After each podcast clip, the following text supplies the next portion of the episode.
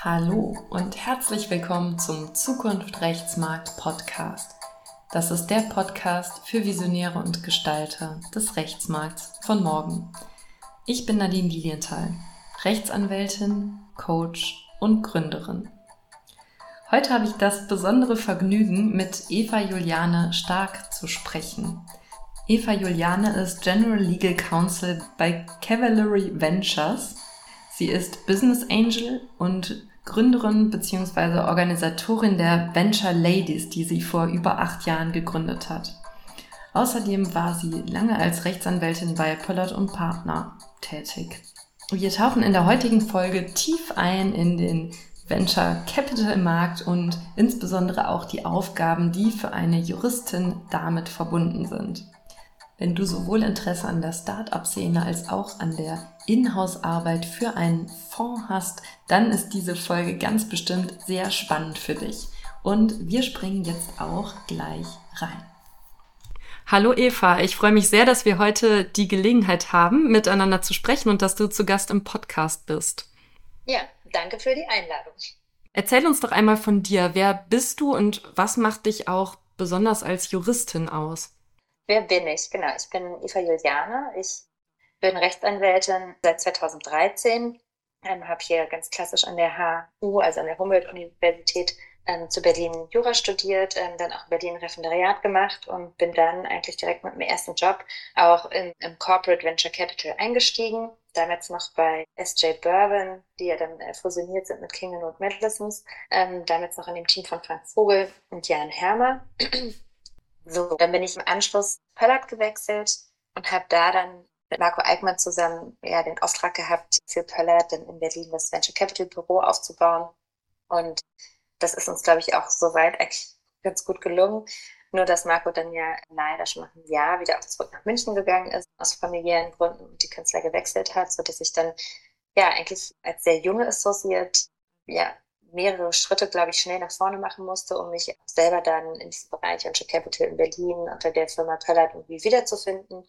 Und das ist, glaube ich, so ein bisschen auch das Besondere, was mich als Anwältin dann vor Ort sozusagen ausgemacht hat, dass ich sehr früh schon in so einer großen Einheit damit betraut war oder auch musste, ja, ähm, mir dann einen Geschäftsbereich irgendwie aufzubauen. Das heißt, ich war, glaube ich, sehr untypisch sehr früh sehr viel draußen, habe sehr früh sehr viel akquiriert, sehr früh sehr viel Netzwerkarbeit gemacht ähm, und eben nicht nur im stillen Kämmerlein gesessen, um zehn Stunden plus am Tag irgendwelche Due Diligence ähm, wegzuarbeiten, sondern war wirklich so von der Mandantenakquise über die Abwicklung, Geschäftsbeziehung, Laune halten und aufbauen, bis hin natürlich zur Transaktionsbearbeitung, aber eben auch Rechnungsstellung eigentlich von Anfang an gefühlt irgendwie mit dabei. Und genau, diese ja vielleicht ein bisschen untypische Tätigkeit, dann auch schon echt im, im zweiten, dritten ähm, Associate-Jahr. Das sind, glaube ich, so die Sachen, die mich dann auch letztendlich als Beraterin ausgemacht haben oder auch immer noch ausmachen, weil ich da ja einfach sehr früh irgendwie sehr hands-on-mäßig in diesem gesamten Geschäftsprozess, ähm, also auch Geschäftsentwicklungsprozess aus einer ähm, eben eingestiegen bin und ja, glaube ich, sehr schnell sehr eigenständig laufen lernen musste und aber auch wollte. Jetzt hast du gesagt, du bist da so ein bisschen, ja, vielleicht auch reingeworfen worden und musstest dir das alles dann so erschließen, wie du das machst. Wenn du dich zurückerinnerst an die Zeit, kannst du das noch so ein bisschen für uns aufgliedern, weil das stelle ich mir schon relativ anspruchsvoll vor von ja einem normalen Associate-Dasein mit einem Partner, der sich im Wesentlichen um diese Themen kümmert, hinzu, okay, plötzlich bin ich jetzt selber dafür verantwortlich, wo fange ich eigentlich an, was mache ich und wie finde ich mich auch in dieser neuen Rolle. Ja, absolut. Also ich glaube, mir sind da einfach zwei Dinge äh, sehr zuguten gekommen. Das erste war, dass die Kanzlei mich da anfänglich einfach sehr, sehr unterstützt hat und ich natürlich auch von anderen Partnern ähm, aus München Geschäft bekommen habe und auch Support bekommen habe und auch einfach so Vorstellungen, also Introductions zu Potential Clients und so weiter hatte. Das heißt, ich hatte da schon auch irgendwie Backup, sage ich mal. Und zum anderen hatte ich ja bereits 2014 Venture Ladies initiiert. Das ist ein Netzwerk für Frauen im Venture Capital. Wir sind nicht female only, wir haben so ungefähr 15 Prozent Männer, würde ich sagen. Und damals waren wir dann schon nach, ich glaube, wenigen Monaten, also, also 2015, 2016, als es dann so richtig losging bei mir bei Pöllert, dass ich meinen eigenen Bereich da irgendwie mit aufbaue, Da waren wir bei VentureNet schon weit über 1000 Mitglieder. Das heißt, ich hatte einfach selber schon im VC-Bereich einfach ein unheimlich starkes Netzwerk, was sich sehr interdisziplinär zusammensetzte, also nicht nur Gründerinnen und Gründer, sondern auch Investorinnen und Investoren, aber auch so C-Level-Management, ähm, Leute, also aus ganz, ganz verschiedenen Bereichen, die aber halt als gemeinsamen Nenner das Venture Capital-Thema hatten. Und darüber habe ich natürlich auch Geschäft bekommen. Also auch gar nicht wenig. Ja, das waren natürlich jetzt nicht die Series B, C, D, E Runden, ähm, so pre-IPO, sondern oft halt wirklich Gründung, Gründungsgesellschafterinnenvereinbarung, Pre-Seed, Seed-Runden, Convertible-Runden, also wirklich so kleinere Sachen, auch was natürlich das, das Sehvolumen angeht, auch das Finanzierungsvolumen, aber nichtsdestotrotz halt auch komplex und spannend und vor allen Dingen konnte ich dann auch mit diesen ähm, sage ich jetzt mal, super early Mandaten einfach mitwachsen. Ja, und die sind natürlich viele von diesen frühen Mandaten und Mandantinnen sind natürlich dann auch in ihre echte Seed-Runde und ihre A- und B-Runde reingewachsen. Und dann hatte ich da aber natürlich schon den Fuß in der Tür und konnte mich da als Beraterin dann auch mit weiterentwickeln. Und das war, glaube ich, halt ein großer Vorteil. Ja, oder das war auch was, was es mir überhaupt möglich gemacht hat, so früh dann auch auf Beinen zu stehen. Das ist auf jeden Fall ein Thema, zu dem ich auch noch gerne mehr erfahren würde. Du hast gesagt, 2014 hast du die Venture Ladies schon gegründet. Wie kam es denn damals zu der Gründung? Also was hat dir den Anstoß dazu gegeben? Und vielleicht kannst du uns auch so ein bisschen noch mal mitnehmen. Wie hast du damals begonnen? Was waren deine ersten Kontakte? Wie hat sich das Ganze dann aufgebaut? Genau, also es war ähm, eigentlich ein ganz eigenes Bedürfnis. Ja, äh, es ist ja kein Geheimnis, dass auch, also 2014, ne, das ist jetzt natürlich fast neun Jahre her.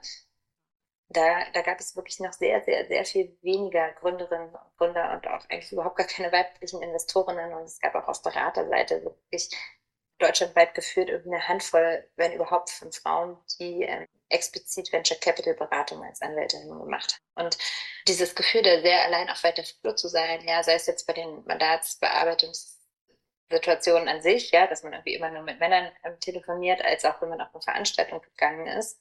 Also muss ich nur mal irgendwie bei der Noah oder Tor oder wem auch immer Tech-Konferenzen damals aus irgendwie 2013, 14 sich die Speakerlisten einmal angucken, das ist halt echt erbärmlich, was die Frauenquote angeht. Äh, da waren dann also wirklich sehr, sehr wenige Frauen. Und einfach dann aber die ersten ein, zwei, drei kennengelernt zu haben, die eben auch in diesem Bereich wie sie unterwegs waren, war dann für mich natürlich auch so wie so ein Ankerpunkt, dass ich natürlich auch mit denen dann insbesondere, wenn ich dann auf der Veranstaltung war, natürlich auch sprechen wollte und mich da mit denen ausgetauscht habe. Und irgendwann habe ich einfach gesagt, komm, wir die zwölf Frauen, ja, die ich dann irgendwie nach einem Jahr irgendwie mal kennengelernt hatte, die habe ich dann einfach angeschrieben und gesagt, hey, bin Tisch reserviert hier in der Weinbar, bitte für nächsten Dienstag ab um 19 Uhr. Wer hat denn Lust vorbeizukommen? Und tatsächlich alle gekommen und haben irgendwie noch vier weitere mitgebracht. Das heißt, wir waren dann da 60 Frauen, alle aus dem Bereich Venture Capital und, und das war ein wunderschöner Abend. Das war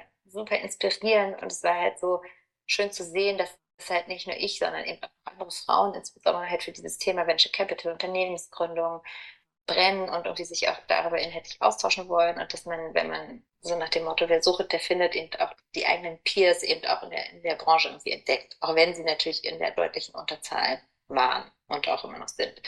Und naja, am Ende des Abends schauten mich dann halt 15 Frauen mit großen Augen an und waren sehr, treffen wir uns denn wieder. Und dann meinte ich, ja gut, das war ja nett heute, da treffen wir uns halt in vier Wochen wieder. So, so ging das dann halt weiter und dann waren wir halt aber schnell auf der E-Mail-Liste halt nicht mehr 16 Frauen, sondern 100, 200, 300, 400 und dann ist das halt von sich aus so groß geworden, dass wir gesagt haben, okay, offensichtlich braucht der Markt diesen Safe Space, dass man sich irgendwie einmal unter sich austauschen kann. Und dann haben wir uns halt eine Facebook-Gruppe gegeben und die habe ich dann Venture Ladies genannt, weil ich also sehr in einem sehr kurzweiligen, also jetzt keine Marke, die irgendwie groß strategisch überlegt wurde oder so, sondern wir brauchten einfach einen Namen für diese Facebook-Gruppe und für meinen E-Mail-Verteiler. Und so ist Venture Ladies dann einfach entstanden. Und irgendwann waren wir dann auch zu viele, weil wir oft dann auch echt bis zu 40 Frauen waren da in einem Monat, sich, die sich halt zu diesen Meetups getroffen haben, dass wir dann gesagt haben, okay, wir brauchen auch ein bisschen mehr Ruhe, weil Restaurants ist dann auch zu laut, dann können wir uns gar nicht gut unterhalten. Und uns war auch wichtig, dass wir immer so eine ganz knappe Vorstellungsrunde am Anfang der Abende machen, damit man auch wirklich, also damit jede Frau weiß, so, wer ist denn eigentlich da, was sind so die Themen, die einen bewegen. Und dann ähm, haben wir uns halt eigentlich erstmal in so einem Hostel in Berlin Mitte einquartiert. Äh, die hatten so einen schönen Event-Space, wo wir irgendwie in Ruhe sitzen konnten. Und später sind dann halt noch Workshops dazugekommen, Panel-Diskussionen. Da waren wir halt auch zu Gast in anderen Startups, auch viel äh, bei Venture Capital Fonds, auch bei Pellet natürlich haben wir den einen oder anderen Veranstaltungsspace halt genutzt. Und ja, so haben wir uns dann irgendwie mal weiterentwickelt und sind dann echt bei knapp 3000 ja, Mitgliedern sozusagen äh, gelandet dann. Und ja, haben sozusagen, glaube ich, auch ziemlich viel bewirkt und haben ja, uns wirklich auf die Fahne geschrieben, insbesondere Frauen halt zu unterstützen und für mehr Diversity zu sorgen und auch Ansprechpartnerin zu sein und mehr Frauen auch mit Funding auszustatten und aber auch Frauen, die gerne selbst als Business Angel investieren wollen, zu unterstützen und ja, einfach da zur Verfügung zu stehen mit Rat und Tat und hat auf jeden Fall viel Spaß gemacht und hat auch immer noch viel Spaß. Und ich glaube, der Erfolg spricht irgendwie auch für sich in dem Sinne. Ich finde das total cool, wie du so beschreibst, wie sich das Ganze im Grunde am Anfang aus so einer kleinen Idee entwickelt hat und dann immer größer wurde. Und das klingt jetzt irgendwie so leicht, so ja, das ist einfach passiert. Aber es wäre ja nicht passiert, wenn du es nicht auch in die Hand genommen hättest und dann immer wieder die nächsten Schritte gemacht hättest und die Verbindlichkeit erzeugt hättest und gesagt hättest, okay, dann treffen wir uns da und, und dort. Und so hast du ja auch schon angefangen. Also schon am Anfang war das ja sehr proaktiv von deiner Seite. Ja, absolut. Also du, so eine Community, die baut sich natürlich nicht von alleine. Und ich meine, damals, es war auch noch, äh, ich weiß gar nicht, ob Instagram war, aber das, das war bei Instagram und also dieses ganze Community Building und so war halt, steckte, glaube ich, noch so ein bisschen in den Kinderschuhen, ja. Und ähm, ja, also klar, natürlich musste man da auch irgendwie hinterher sein. Ich nicht sagen, dass es wenig Arbeit war, aber es hat sich auf jeden Fall gelohnt. Und es war eigentlich auch für mich sehr erträglich, weil natürlich insbesondere selbst auch sehr davon profitiert habe, weil ich sehr viele Einblicke gewonnen habe in die Perspektive von Gründerinnen oder von Investorinnen, die sozusagen on the job sind. Und da auch mal meine Beraterbrille sozusagen ablegen, ablegen konnte und durfte, um mal wirklich in die anderen Perspektiven vielleicht noch näher irgendwie einzutauchen und da auch selber sehr viel Input und auch Motivation, natürlich und Inspiration zu bekommen. Ja, Perspektivenwechsel ist ja auch ein spannendes Stichwort, denn du bist ja nicht Anwältin geblieben oder jedenfalls nicht nur, sondern bist jetzt auch bei einem Venture Capital Fonds als Inhouse-Juristin, General Legal Counsel.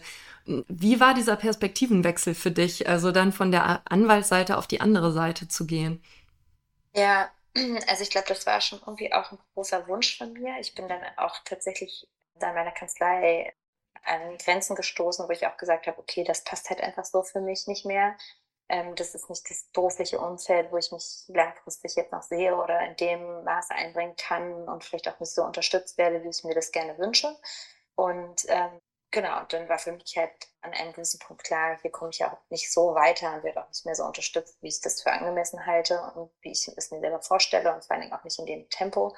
Und dann war klar, dass ich dann nochmal die, die Seiten wechseln möchte. Und da war tatsächlich am Anfang erstmal die Überlegung, ob ich in eine eigene Kanzlei gehe oder mich einer anderen Kanzlei anschließe, die da vielleicht auch eher so tickt, sage ich mal, wie ich ticke, vielleicht auch ein bisschen jünger und dynamischer aufgestellt ist.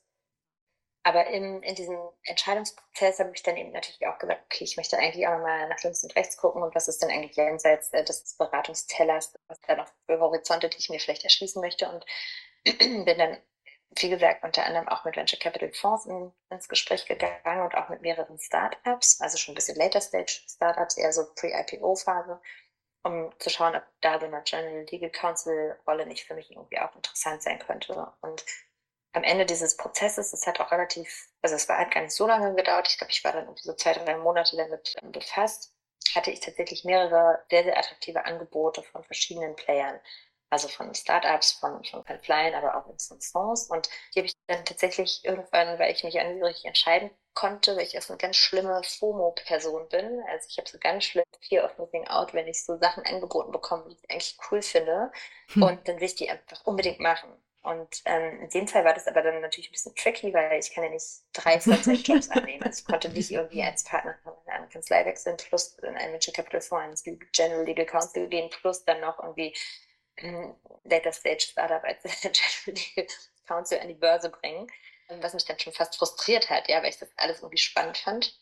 Aber ich habe dann einfach für mich, ich habe dann einfach für mich in dieser Situation nochmal evaluiert, so was sind jetzt eigentlich in meiner Lebensphase die, ja, die Sachen, die mich irgendwie am meisten interessieren. Und dieses ganze Investment Game, also wie funktioniert Venture Capital eigentlich? Warum wird in ein Startup A investiert und in ein Startup B nicht?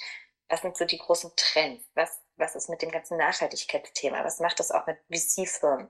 Das waren dann irgendwie so die großen Themen, für die ich dann vielleicht auch am meisten Interesse entwickelt hatte und die mich irgendwie auch am meisten interessiert haben.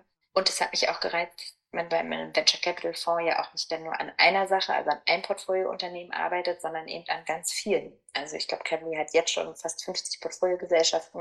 Ähm, wir haben jetzt gerade unseren dritten Fonds geraced und geclosed im September. Da werden jetzt sicherlich nochmal 30 Unternehmen dazukommen in den nächsten Jahren. Also einfach diese Vielfalt und auch dieses bisschen größere Team, in dem ich hier jetzt äh, arbeiten kann, sozusagen bei Cavalry, das hat mich eigentlich am meisten gereizt. Dazu kommt vielleicht auch noch, dass ich ja selber als Business Angel investiere, jetzt auch nicht unendlich viel, weil ich einfach nicht so viel Geld habe, wie ich gerne investieren würde, aber ein bisschen eben schon. Und das hat mich halt auch interessiert, so wie performe ich hier eigentlich selber privat im Vergleich zu einem Professional VC und was machen die anders und was kann ich von denen vielleicht auch noch lernen und was kann ich aber vielleicht auch hier noch mit an den Tisch bringen, ja, und was sind eigentlich meine Stärken, ich hier einbringen kann, die bei Cavalry so noch nicht vorhanden waren. Ja, äh, sicherlich auch jenseits der Legal-Expertise, die ich natürlich hier mit einbringen kann. Und genau, am Ende war das dann einfach so eine Entscheidung, dass das war eine Bauchgefühl-Entscheidung, ja, dass das jetzt irgendwie für meinen Lebensabschnitt der richtige Schritt ist, dieses Venture Capital Game nochmal eben aus der Formperspektive zu beleuchten und und da sowohl aus der rechtlichen Perspektive mich nochmal weiterzuentwickeln und aus dieser reinen Transaktionsberatung eben auch die Fondsstrukturierung nochmal tiefer einzutauchen, als auch im Investment-Game nochmal mitzumachen. Und ja, bis jetzt sind es mich ja über ein Jahr hier und kann echt nur mit einem breiten Lächeln auf den Lippen sagen, dass das für mich wirklich die beste Entscheidung war. Also ich bin sehr zufrieden, habe natürlich eine krasse Lernkurve jetzt auch gehabt. Wieder musste mich auch in viele Themen komplett neu einarbeiten. Merke aber, dass mir dieses Teamplayer-Moment hier total liegt. Also irgendwie mit 15 Leuten irgendwie in dieser einen großen Sache irgendwie den Fonds Calvary voranzubringen, das liegt mir einfach sehr. Was ist vielleicht jetzt auch in der Kanzlei dann mit einem kleineren Team von irgendwie zwei, drei, vier Leuten, Partnereinheit dann irgendwie sein, sein eigenes Süppchen irgendwie zu kochen, ja. Genau, deswegen fühle ich mich echt wohl. Kann ich nicht anders sagen. Ich habe ganz viele Fragen, wo du das gerade erzählst. Ich fange mal einfach bei einer an. Wie können, kann man sich so deinen Alltag vorstellen? Okay, wahrscheinlich gibt es keinen typischen Tag, weil bestimmt auch ganz viele unerwartete Dinge immer passieren. Aber wenn du jetzt trotzdem mal versuchen würdest, so einen in Anführungsstrichen typischen Tag zu äh, erläutern, wie sähe das dann aus? Also ich äh, genau komme halt ins Büro morgens. Ich bin ja eher eine der letzten, die hier aufschlägt, weil ich meine Kiddies immer noch äh, vorher um neun in die Kita bringe und dann mit dem Fahrrad hier nach Mittag badel. Aber dann, wenn ich dann mal hier bin, so um zehn, manchmal auch ein bisschen früher, manchmal auch ein bisschen später, dann checke ich natürlich erstmal irgendwie E-Mails, verschaffe mir einen Überblick, ähm, habe meistens auch schon am Vorabend äh, mir zurechtgelegt, was sind so die wichtigen Sachen, die erledigt werden müssen und dann versuche ich eigentlich immer gleich vormittags so die, die dickeren Bretter erstes mir vorzunehmen und zu bohren. Also insbesondere ähm, Review irgendwelcher Transaktionsdokumente, wenn es denn gerade tagesaktuell ist und wir halt in der Finanzierungsrunde stecken, was jetzt in einem Fonds bei der Größe irgendwie eigentlich immer der Fall ist, ja, müssen wir auch ganz klar sagen. Das heißt, da versuche ich dann ja erstmal tatsächlich die ganze Rechtsarbeit irgendwie zu bewerkstelligen. Dann habe ich natürlich viel Abstimmung auch mit dem Team, also welche Finanzierungsrunden stehen an, welche sind closed, sind die Capital Calls irgendwie, müssen die raus, dann habe ich nachmittags immer einen Slot, eigentlich jetzt auch im Rahmen des ganzen Fundraisings, wo ich mich mit ähm, KYC und Geldwäscheprüfung beschäftige. Das muss ja auch gemacht werden. Das heißt, es geht eher so in Richtung Legal Housekeeping. Und dann haben wir natürlich jetzt das letzte Jahr insbesondere auch das Thema Fondsstrukturierung gehabt, was halt rechtlich für mich ja auch ein neues Thema war, was wir natürlich auch mit externen Beratern dann zusammen gemacht haben. Und da habe ich mich natürlich auch einarbeiten müssen und mich halt mit der Fondsstrukturierung an sich, mit den Steuerthemen, Limited Partnership Agreement etc. beschäftigt. Und genau, dann habe ich halt natürlich noch Network-Termine über den Tag verteilt. Nicht jeden Tag, aber eben doch ab und zu. Das heißt, ich gehe dann auch öfters mal raus zum Lunch oder treffe mich mit anderen Legal Counsel ähm, aus anderen Fonds, ähm, tausche mich halt mit denen aus. Und genau, dann habe ich halt noch ein bis einmal die Woche, je nachdem, wie ich es auch schaffe, nehme ich halt auch an den Selection Meetings teil oder an den Dealflow Meetings. Das heißt, da das Investment-Team sozusagen die neuen Deals bespricht. Und ja, das ist ja auch ein Grund, warum ich hergekommen bin, weil mich das natürlich auch interessiert und ich ja auch lernen will, was so die Für- und Wider-Argumente sind warum ein Fonds denn letztendlich investiert oder eben nicht. Ja, und ansonsten, genau, gibt es natürlich eine Vielzahl von einteiligeren Themen, die dann halt bei mir landen. Also es ist jetzt irgendwie mein Arbeitsvertrag zu meinen Mitarbeitern, Datenschutz, ähm, Geldwäsche hatte ich schon angesprochen. Also es sind ja auch so Themen, die man jetzt als Spitze Venture Capital Beraterin in einer großen Corporate Wirtschaftskanzlei nicht so hat, weil man halt sehr spitz dann nur im Gesellschaftsrecht dreht und hier als Legal Counsel, also gerade als General Legal Counsel ist man halt mit allen Rechtsthemen irgendwie betraut. Ja, das heißt, selbst wenn unser Plattformteam irgendwie eine Kooperationsvereinbarung kriegt mit, keine Ahnung, irgendeinem Service Provider, dann, dann gucke ich mir die natürlich auch an und schaue halt Commercial-Verträge rein zum ersten Mal in meinem Leben. Super spannend. Das stelle ich mir auch extrem interessant vor, die Gelegenheit zu haben, dabei diversen Startups oder Unterhaltungen über Startups, in die man finanzieren könnte, dabei zu sein und einfach auf diese Weise noch ganz viel zu lernen.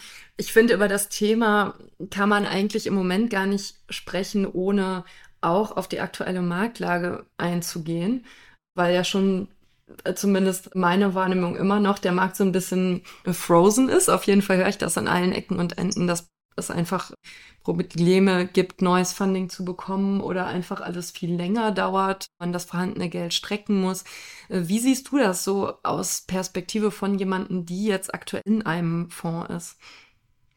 Also ja, ich glaube, man kann es insgesamt nicht leugnen, dass der Markt natürlich total abgekühlt ist. Ich glaube, das hat mehrere Gründe und ist natürlich multifaktoriell, so, so wie alles im Leben.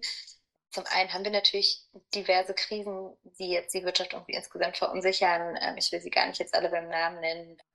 Wir wissen alle, dass wir irgendwie einen Krieg haben in Europa. Wir haben Corona, wir haben Lieferkettenprobleme etc. etc. Vorstehen, teils schon angefangen mit Finanzkrise, whatever. Ähm, das heißt, natürlich ist, wirkt sich das auch auf die Funding-Situation und auf das Verhalten der Fonds aus. Gleichzeitig sehen wir aber auch, dass die Fonds natürlich und auch wir gefüllte Kassen haben. Also das Geld ist ja trotzdem noch da. Ja, und das ist ja auch auf zehn Jahre committed. Und man kann jetzt auch nicht sagen, man investiert jetzt irgendwie drei Jahre gar nicht. Damit würde man seinen Fonds und auch der Marktwirtschaft und auch, auch dem Ökosystem natürlich auch keinen Gefallen tun. Das heißt, ich glaube, und das sehe ich auch, dass die guten Companies, also die guten Startups, die sozusagen auch krisenresistent, insbesondere jetzt auch in unserem Fokusthema Software bestehen und sich bewegen, die kriegen auch nach wie vor Funding.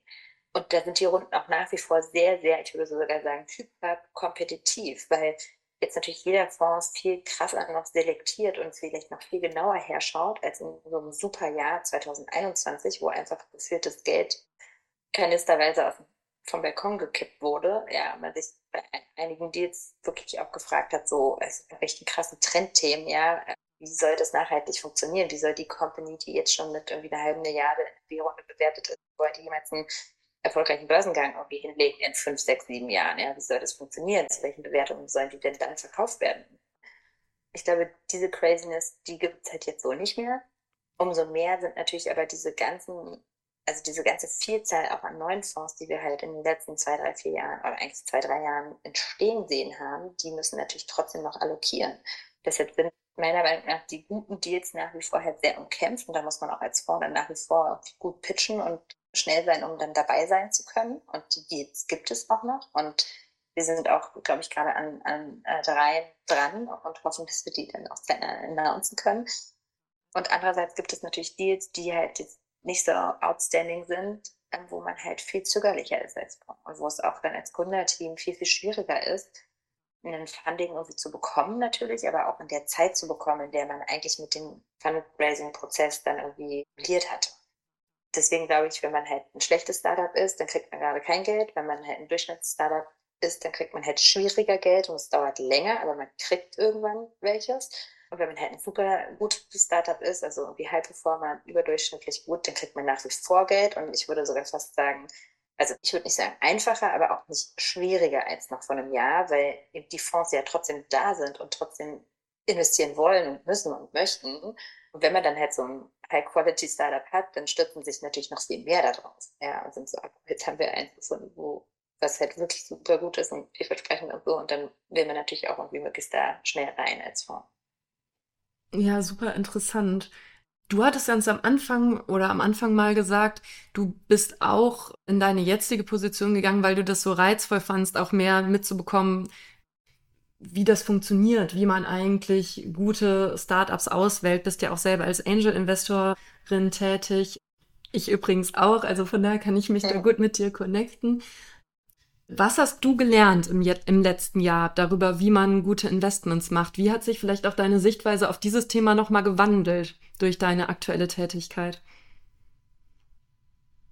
Ja, also die hat sich tatsächlich ziemlich gewandelt, weil ich natürlich sehr blauäugig im wahrsten Sinne des Wortes meine, meine Angel Investments initial mal so allokiert habe. Für mich war immer klar Team, Team, Team und dann nochmal Team, Team, Team.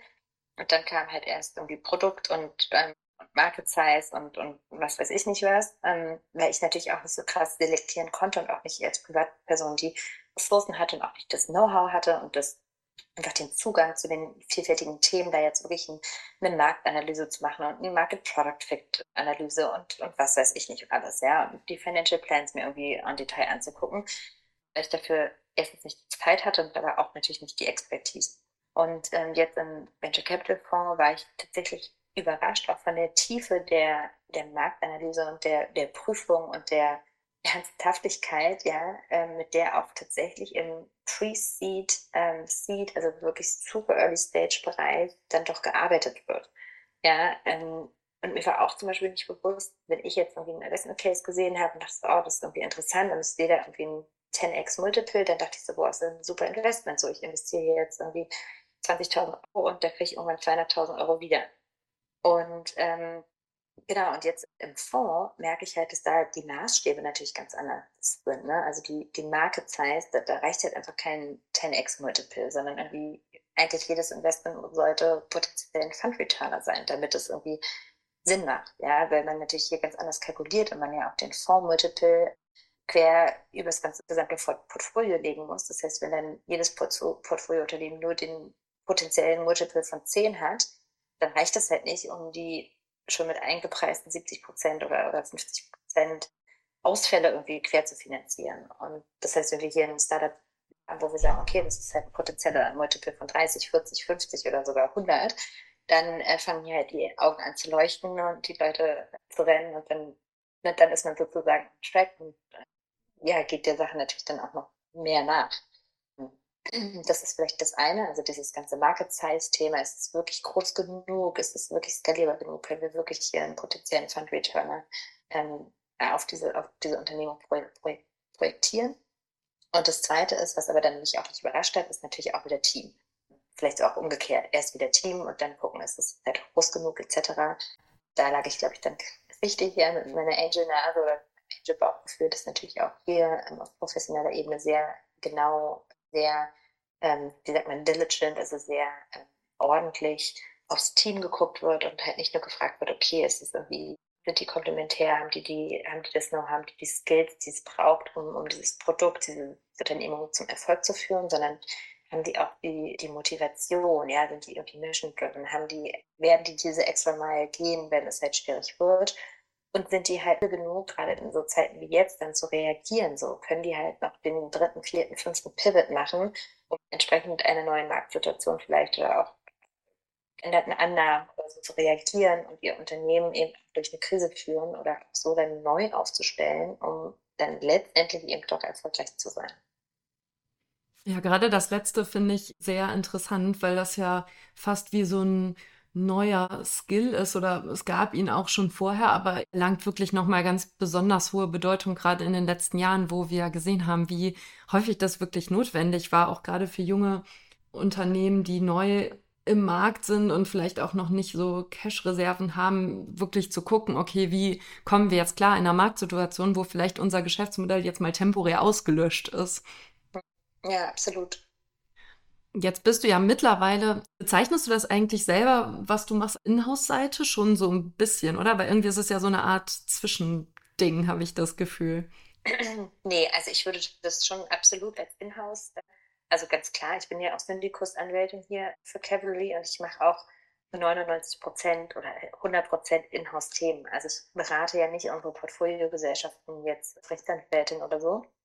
Ich habe zwar meine Privatkanzlei noch parallel äh, angemeldet und mache halt sehr selektiv, sehr wenige, aber doch ausgewählte Privatmandate noch im, im Bereich Venture Capital, weil es mir einfach viel Spaß macht und mir auch irgendwie wichtig war, meine eigene Kanzlei dann irgendwie auch zu behalten.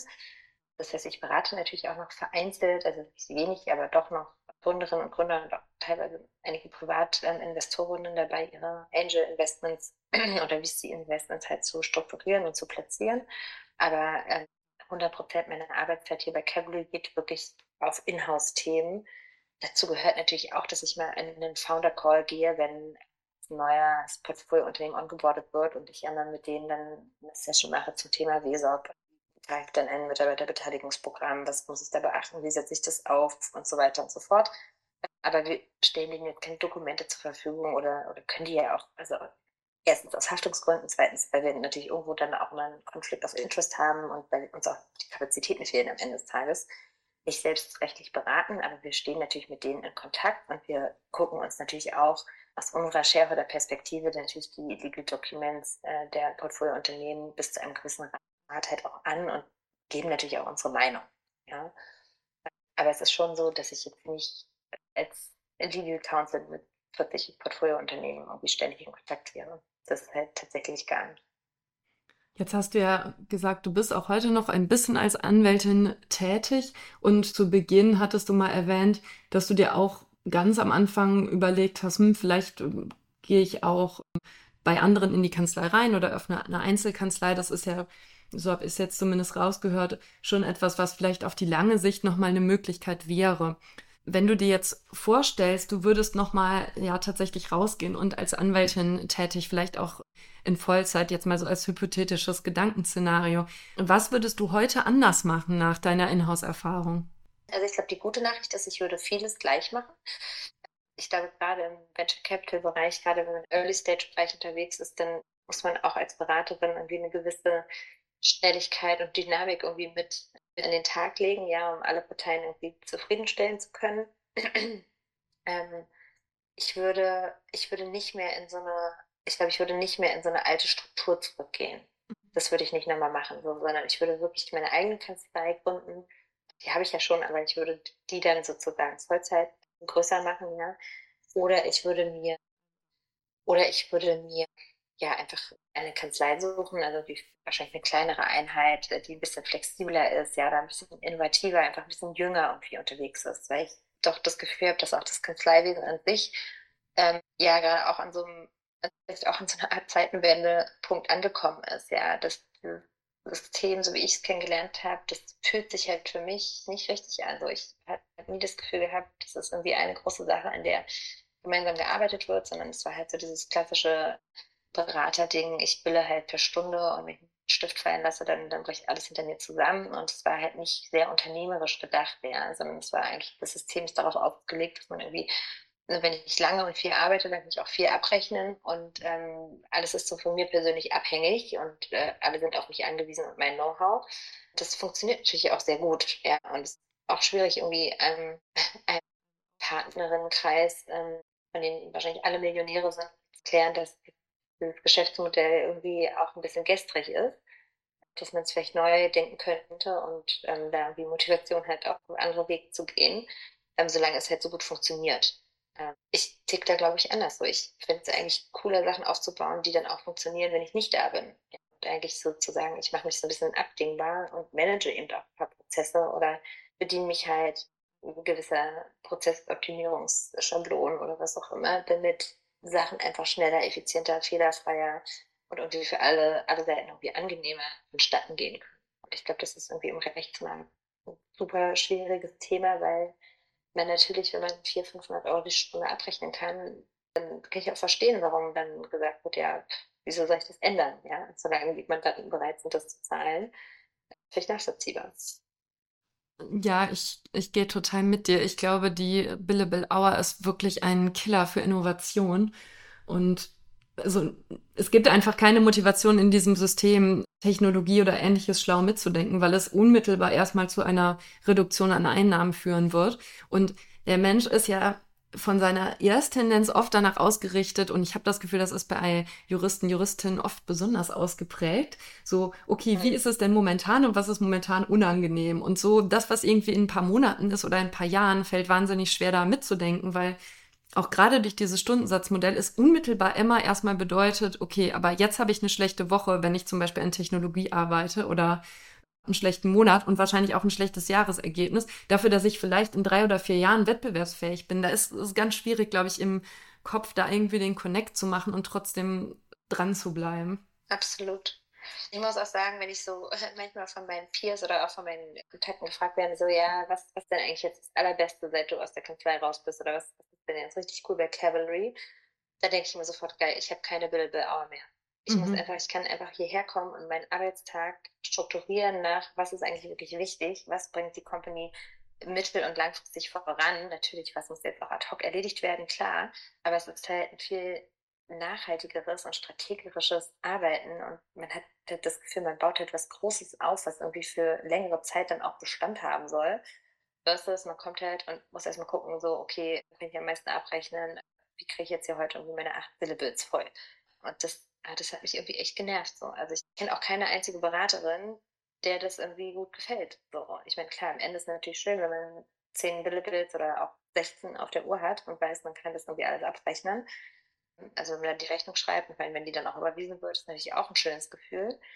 Aber eigentlich ist es irgendwie nervig. Und ich kenne auch wirklich, also gerade auch ich kenne auch niemanden, dem das halt Spaß macht. Und ich finde, es ist auch so eine Brücke, weil es macht keinen Spaß. Also Mandanten, so ich sehe es jetzt aus Mandantperspektive, ich beauftrage ja jetzt diverse Kanzleien, die halt für uns Sachen machen. Und das nervt halt zu Tode. Es nervt halt zu Tode, dass man einfach nicht sagen kann, so, schaut mal, das ist das Produkt, was wir haben wollen das ist der Value-Add, den ihr irgendwie damit bringt, deshalb können wir irgendwie ein Pricing machen, sondern man schwimmt halt immer im Dunkeln und ist immer so, ja, du musst mal gucken und da und dauert so und so und so viele Stunden und dann kriegst du halt eine Rechnung und fällt aus allen Wolken und denkst dir so, Alter, das muss doch auch irgendwie effizienter gehen. Es kann nicht sein, dass dir irgendwie jemand 80 Stunden darauf verbracht hat, hier XYZ zu machen. Also das ist echt oh, irgendwie, also ich kann mir einfach nicht vorstellen, dass das noch, noch lange, also das ist einfach so eine Frustration irgendwie, die da mitschwimmt bei diesem Thema Billables. So, ich kann mir irgendwie, ich, ich wünsche mir, ja, dass, dass es sich jetzt irgendwann mal überholt und da bessere Lösungen für findet. Also ich empfinde das sehr ähnlich wie du mich hat das als General Counsel auch immer echt gestört, insbesondere wenn ich vier Estimates bekommen habe, die einfach hinten und vorne nicht stimmten. Also ich musste am Ende, also am Ende bin ich schon immer davon ausgegangen, okay, das vier Estimate, was ich bekomme, stimmt sowieso nicht. Im Idealfall ist es mal ein Richtungsweiser, aber es könnte auch dreimal so teuer sein, wie das, was mir, mir gesagt wird. Und das ist fast schon so gut Market Practice, dass es so ist, was ich wirklich, also in keinem anderen Bereich je so gesehen habe. Eine Frage, die ich mir an der Stelle stelle, ich höre immer wieder von Partnern in größeren Kanzleien, in dem Fall tatsächlich bewusst Partner, weil das waren bisher nur Männer, von denen ich das gehört habe, mhm.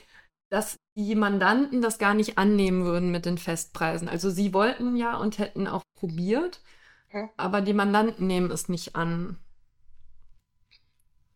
Ja, also ich meine, der Festpreis ist natürlich auch dann unbefriedigend, wenn man tatsächlich irgendwie eine Arbeit hat, die so umfangreich ist oder so detailreich oder so, dass man einfach gar nicht richtig oder vielleicht auch nicht weiß, was hat es dann letztendlich für einen Mehrwert oder so. Und ne, wenn man dann am Ende so macht die Kanzlei ja dann doch wieder die Rechnung so, okay, wie viel Zeitaufwand haben wir da ungefähr drauf? Ja, dann multiplizieren wir das mit unserem Stundensatz und dann machen wir halt eine Pauschale. Das heißt, entweder hat sich die Kanzlei verkalkuliert und zu wenig veranschlagt, dann, ist, dann hat man halt unmotivierte Anwender auf dem Deal, weil, weil die wissen, oh, wir sind schon total over budget. Und dann, dann wird da halt nicht mehr ordentlich gearbeitet, dann hat man halt als Mandantin auch nichts gewonnen. Oder die Kanzlei hat halt sehr ordentlich kalkuliert und noch einen Zusatzaufschlag von 10, 20 Prozent gemacht, dann ist es halt sehr teuer. Dann hat man als Kunde irgendwie auch nicht wirklich was gewonnen, weil dann zahlt man irgendwie mehr, als man schon ohnehin bei irgendwie krassen Stundensätzen gezahlt hätte.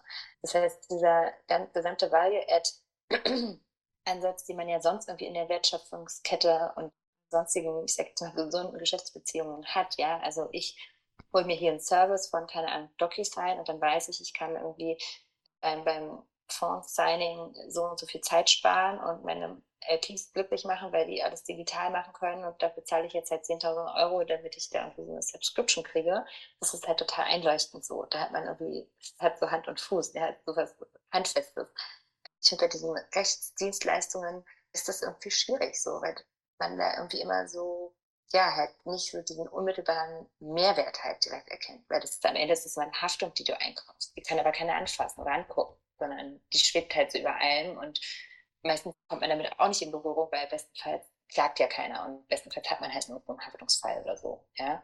Sondern alle einigen sich. Das heißt, die gesamte Arbeit so, die wird ja gemacht für den Fall, dass irgendwas schief geht. Also wenn man jetzt mal auf die gesamte Vertragsdokumentation und so hinblickt, jetzt mal abgesehen vom, vom Kaufpreis oder vom eine Festlegung der Service Fee oder so. Aber alles, was halt darum herumgestrickt wird, so ist ja, kommt ja letztendlich nie, wird nie getestet oder nie zur Anwendung, ist ja dann Leute fangen an, sich zu streiten. Und ich glaube, das halt irgendwie einzupreisen und auch ein Gefühl dafür zu entwickeln, wie viel wert ist das denn jetzt eigentlich?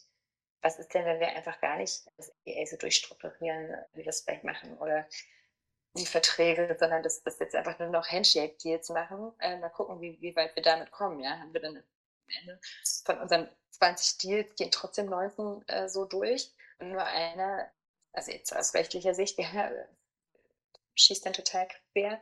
Ähm, und dann haben wir aber irgendwie für, für 19 andere Deals äh, die Deal-Fees gespart. Das ist natürlich nicht in der Praxis so nicht funktionieren, aber das sind so Gedanken, die ich da manchmal habe und so denke, so, okay, wie kriegt man eigentlich das Legal-Thema irgendwie ordentlich eingepreist und auch von der Risikoabwägung so irgendwie eingenordet, dass man irgendwie das Gefühl hat, okay, man hat jetzt zumindest für sich als Unternehmen so eine Roadmap gemacht und weiß irgendwie, was, was für Kosten und was, also so eine Kosten-Nutzen-Rechnung hm.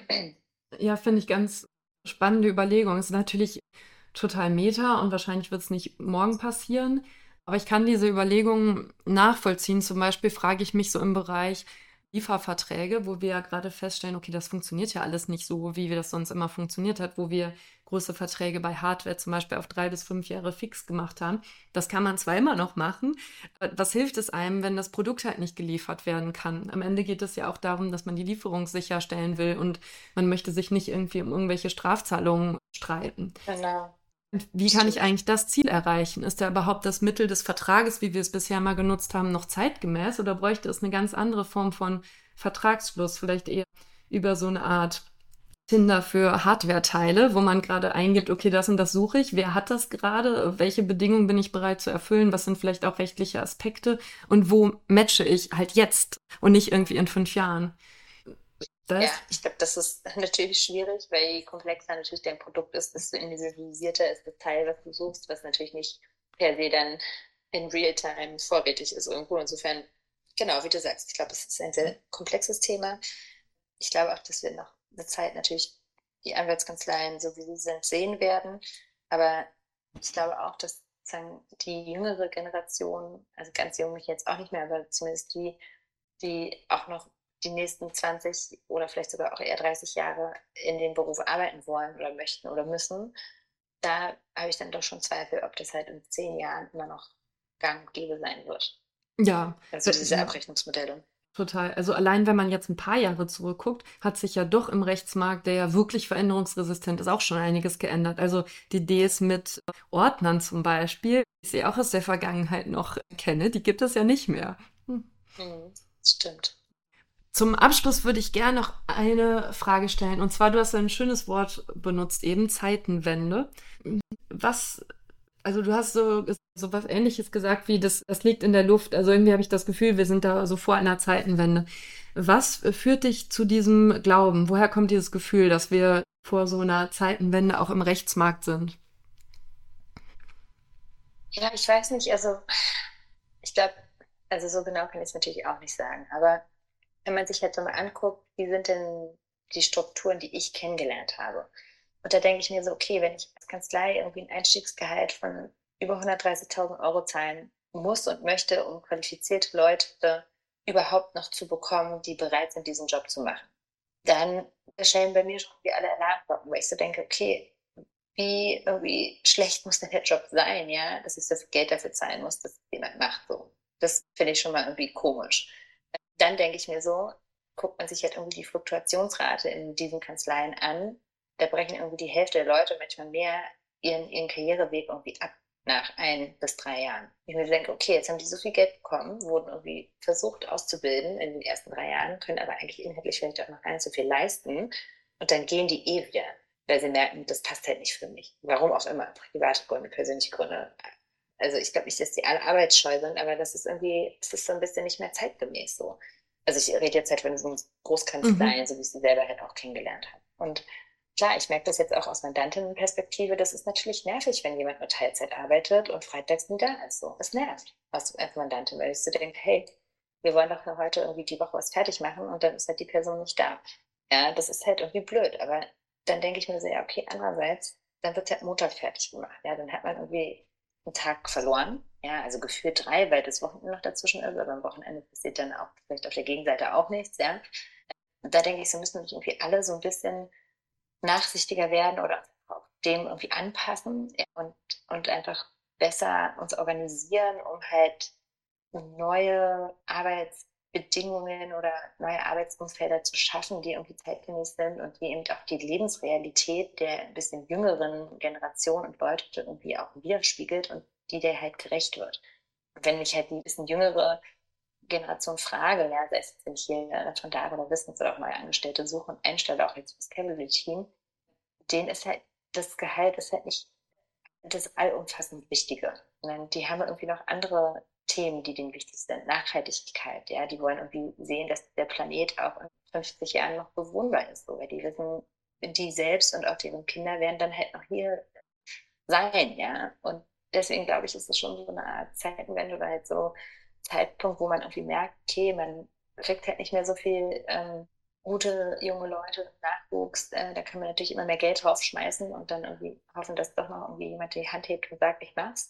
Aber ich, ich glaube, das ist halt auch nicht nachhaltig. So, ja, und das ist halt in dem Sinne auch nicht nachhaltig, wenn ich weiß, ich überbezahle die dann in den ersten ein, zwei, drei Jahren, ja, und dann, wenn ich sie eigentlich brauche und sie ausgebildet sind, dann gehen sie, weil dann kann ich sie irgendwie nicht mehr befördern, ja, weil ist dann schon zu viele Partner oder dann, dann ist halt der Weg nach oben, also da ist dann halt nicht mehr so viel, was, nicht mehr so viel Lust nach oben. Das halte ich irgendwie, ja, finde ich halt, bin sehr kritisch dem gegenüber.